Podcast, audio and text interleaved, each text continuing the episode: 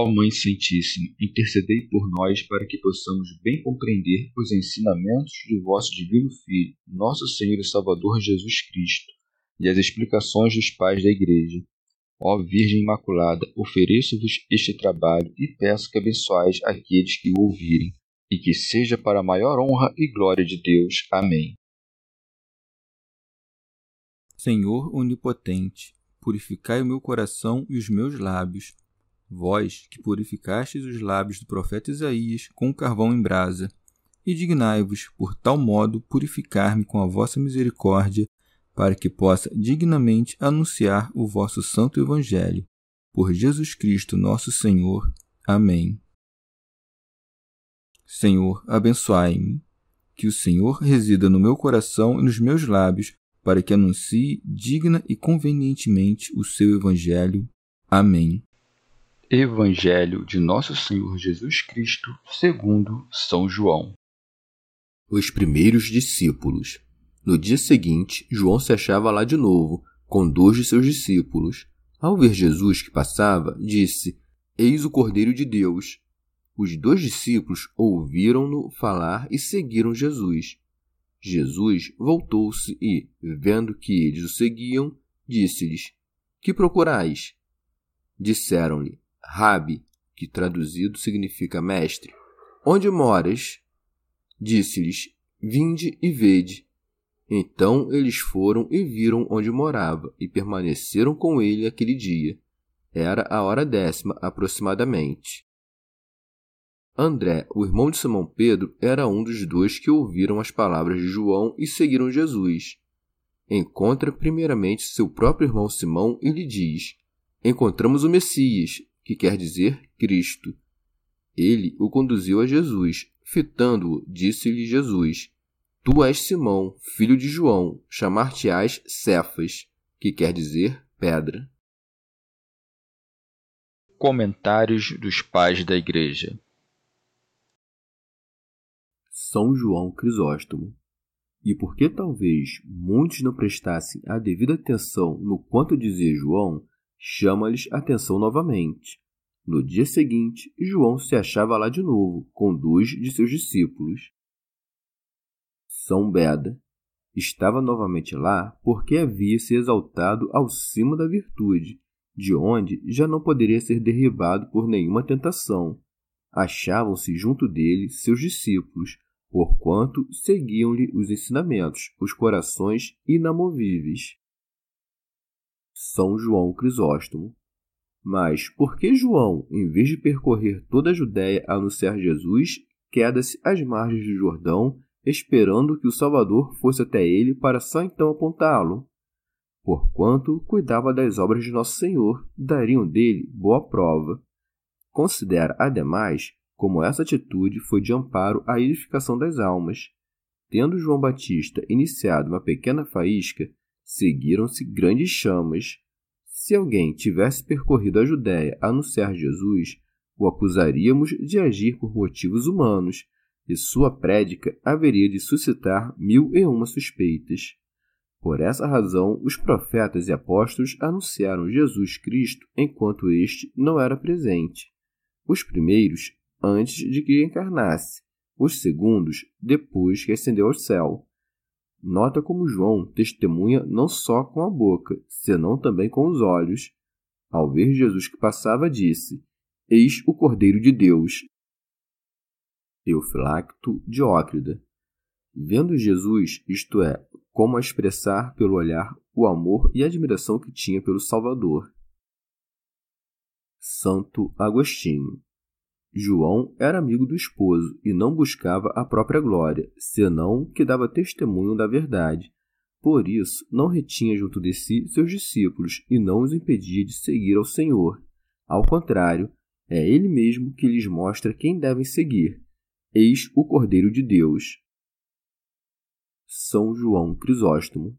João não lhes falava por longos discursos, porquanto não tinha senão uma coisa em mente conduzi-los à união com Jesus Cristo. Sabia que, quanto ao mais, não tinham necessidade do seu testemunho.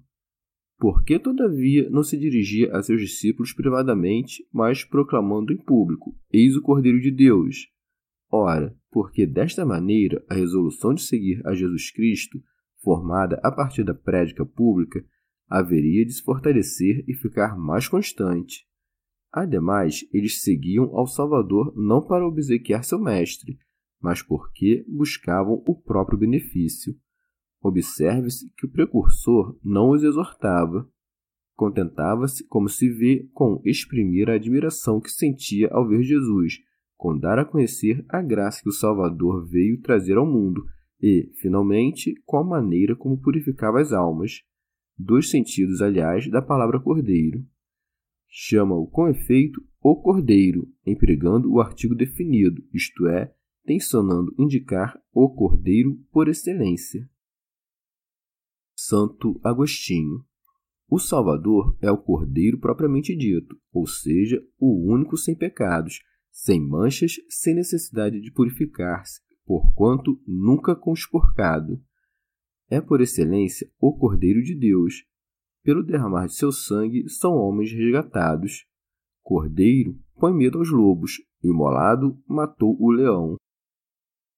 São Beda ainda é assim chamado porque haveria de nos legar, como dom gratuito, seu velocino, com o qual logramos tecer-nos as vestes nupciais, isto é, quis nos deixar exemplos tirados de sua vida para nos comunicar o ardor da caridade.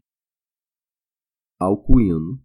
Em sentido místico, João detém-se, isto é, a antiga lei encontra seu término, e Jesus chega a trazer a graça do Evangelho, de que dava testemunho a mesma lei, e ia passando a fazer discípulos. São Beda. Esse passar de Jesus figura a divina economia da encarnação, pela qual Nosso Senhor se dispôs a vir até nós a nos dar o exemplo de vida. Alcuíno. Tendo os discípulos de João escutado o testemunho de seu mestre, isto é, de que Jesus era o Cordeiro de Deus, tornaram-se dóceis a seus conselhos e passaram a segui-lo. São João Crisóstomo. É para notar que quando o precursor dizia o que há de vir depois de mim é mais do que eu, e ao qual eu não sou digno de desatar a correr das sandálias, não lograva ganhar a ninguém. A partir do momento, porém, que se põe a falar da humildade da encarnação dizendo Eis o Cordeiro de Deus, então muitos passam a segui-lo, porque há quem se sinta menos atraído a Deus por altas considerações sobre sua natureza divina do que pela exposição de sua bondade e amizade e de quanto faz para nos salvar.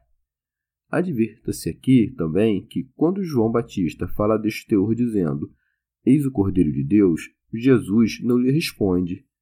Com efeito, segundo o uso da época, o esposo devia quedar-se silente enquanto outros conduziam a esposa até ele pondo-a em suas mãos para que dela disponha.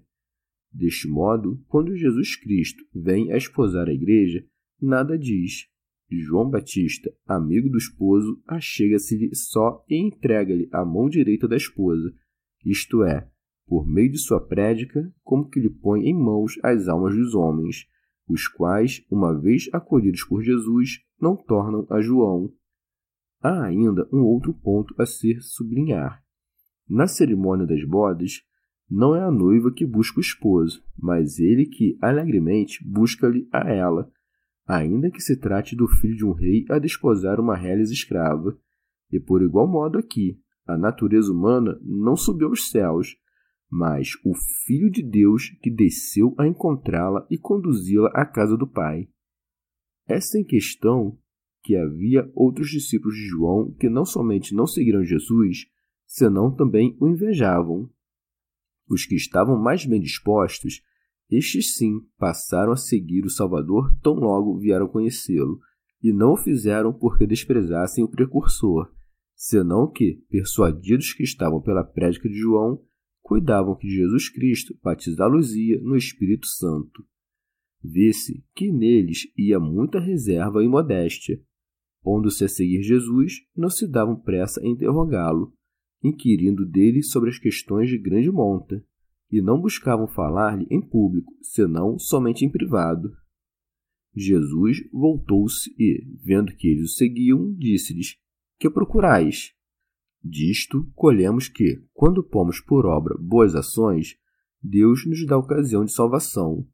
Interroga-os não porque buscasse saber, senão porque tensionava tornar a relação algo mais familiar, inspirar-lhes confiança e mostrar-lhes que são dignos de o escutar.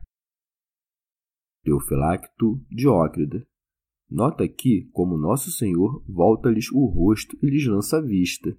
Com efeito, quem não segue, isto é, não se põe a fazer boas obras, não logra mirar-lhe o rosto nem entrar em sua casa.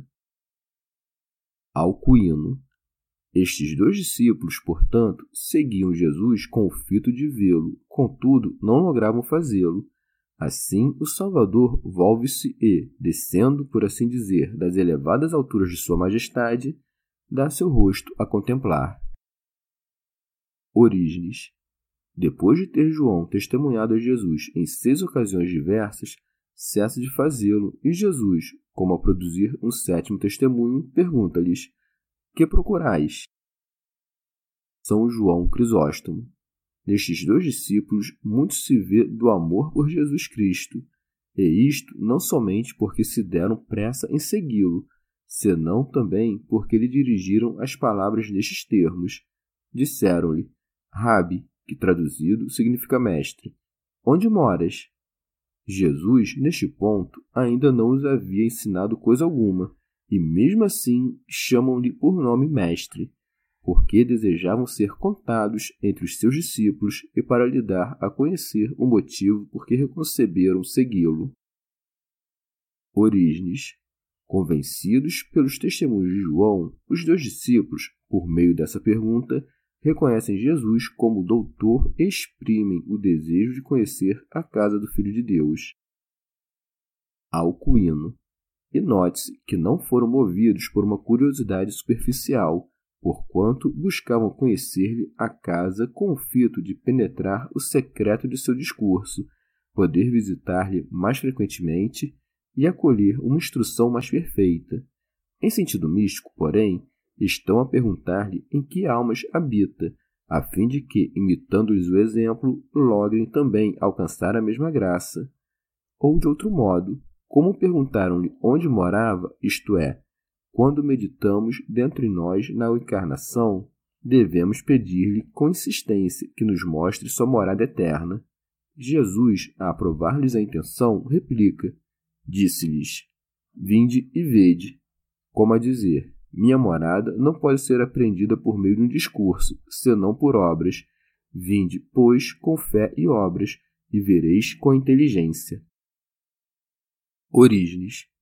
Quando lhes diz Vinde está em realidade os convidando à ação, com vede, porém, refere-se à contemplação. São João Crisóstomo. De fato, Jesus não lhes fala de sua casa nem do lugar que habita, mas os chama a segui-lo. Não diz o Salvador: ainda não é chegada a hora, só amanhã havereis de saber o que desejais. Mas fala-lhes como amigos e familiares. Contudo, como conciliar esta passagem com isto de Mateus? O filho do homem não tem onde reclinar a cabeça. Este último dizer significa simplesmente que Jesus não tinha uma casa sua, e não que não morasse em lugar algum. Eis porque ajunta o evangelista. Então eles foram e viram onde morava, e permaneceram com ele aquele dia. Por que motivo ficaram, não explica o evangelista, pois que com ele é óbvio que foram aprender. Santo Agostinho. Que tempo feliz não passaram! Edifiquemos em nossos corações e façamos uma casa digna do Senhor, para que nos venha visitar e instruir. Teofilacto Diócrida. Não sem propósito, o evangelista indica a hora do acontecimento. Era Dora décima aproximadamente. Com isto, ensina os doutores e discípulos a não fazerem caso do adiantado da hora quando estiverem a se aplicar ao estudo da doutrina. São João Crisóstomo.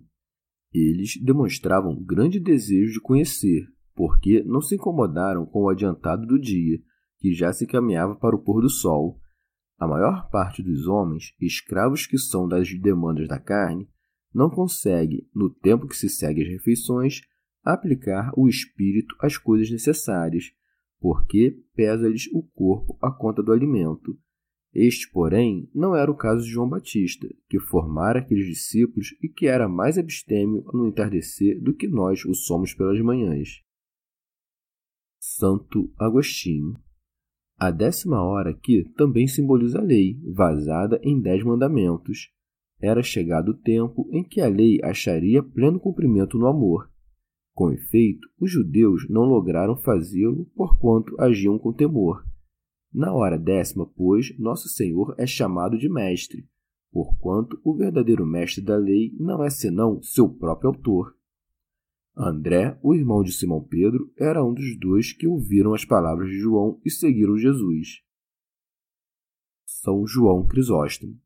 Por que razão o evangelista não nos deu a conhecer o nome do outro discípulo? Alguns cuidam que este outro era o mesmo São João Evangelista, outros, porém, que não era ninguém de vulto e que, portanto, de nada nos serviria saber-lhe o nome e mais ainda, o evangelista também não deu a conhecer o nome dos setenta e dois discípulos. Alcuino. Pode-se dizer também que esses dois discípulos eram André e Filipe. São João Crisóstomo. André, quando aprendera de Jesus, não reteve para si e de pronto saiu a encontrar seu irmão para que também tomasse parte da boa nova. Encontra primeiramente seu próprio irmão Simão e lhe disse: encontramos o Messias, que quer dizer Cristo. São Beda. E nisto consiste o encontrar o Senhor, afervorar-se no amor de Cristo e por grande cuidado na salvação dos irmãos. São João Crisóstomo. A rigor, o colóquio que Cristo entreteve com os discípulos não menciona o evangelista. Todavia, podemos coligir do quanto dito em breves palavras por André, Aí deparamos a virtude do Mestre, que os persuadiu, e a vivacidade do desejo que já de antes nutriam por ele. Verdade é que a exclamação Encontramos o Messias exprime a um só tempo a expectativa represada de sua vinda e o exultar de finalmente encontrá-lo.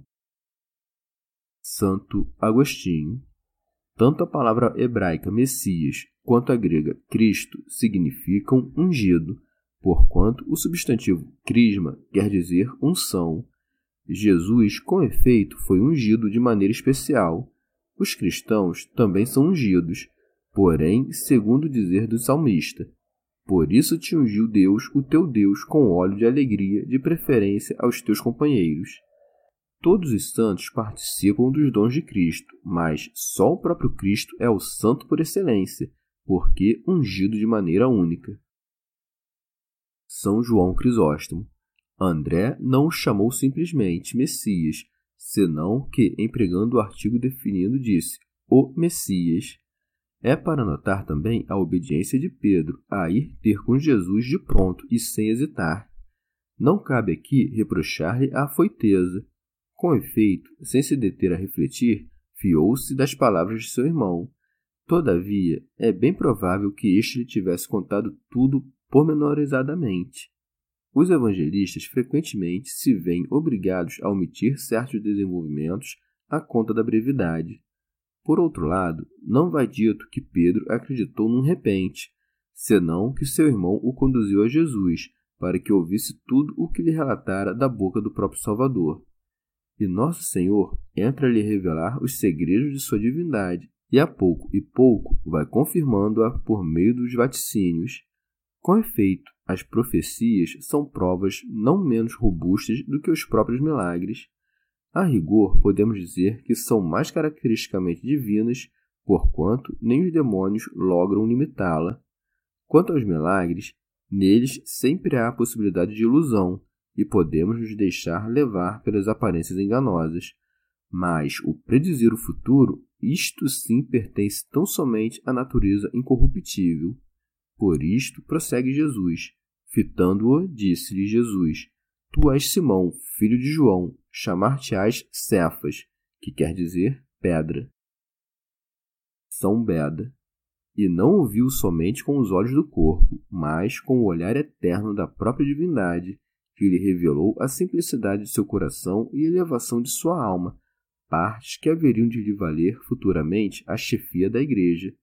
E é desnecessário que se procure por significações outras no nome Pedro, nas línguas hebraicas e siríaca, porquanto esta palavra em grego e latim guarda o mesmo sentido que tem Cefas em siríaco, nelas duas derivando da palavra pedra.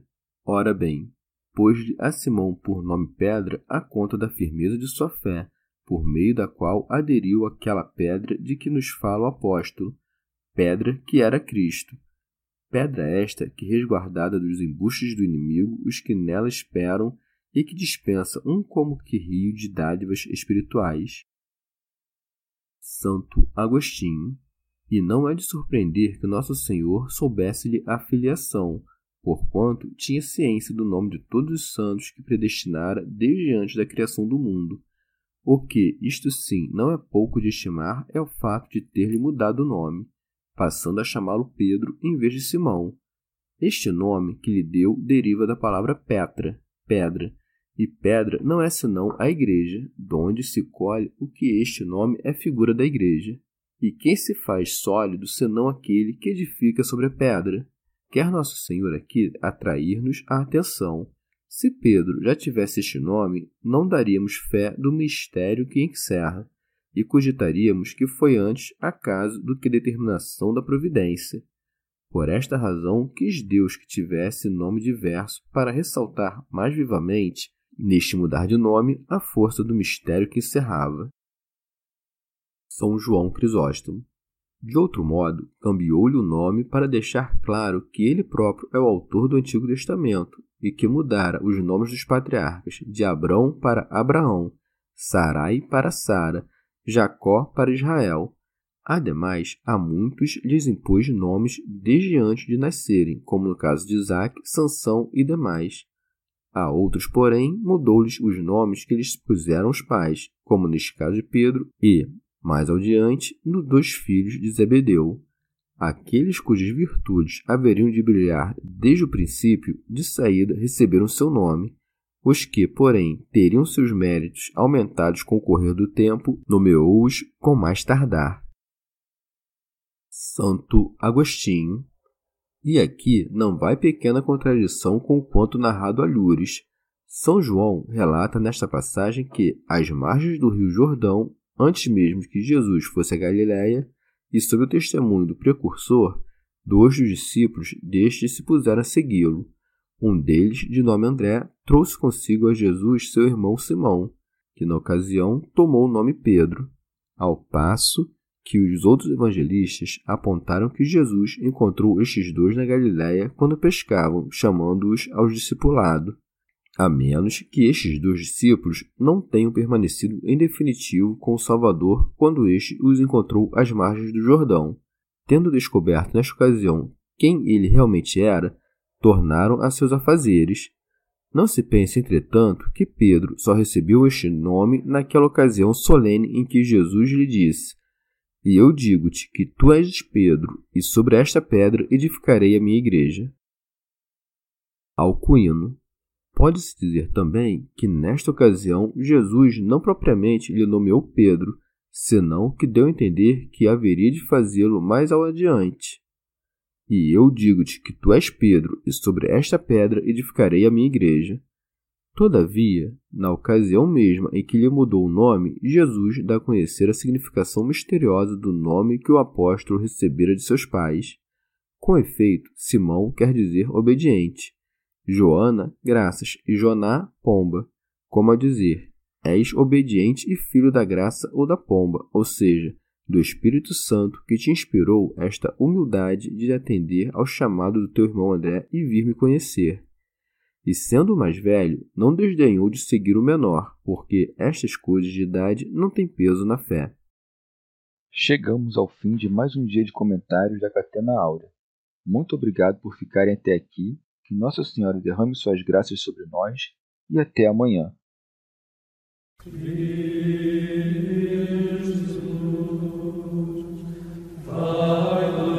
Senhor.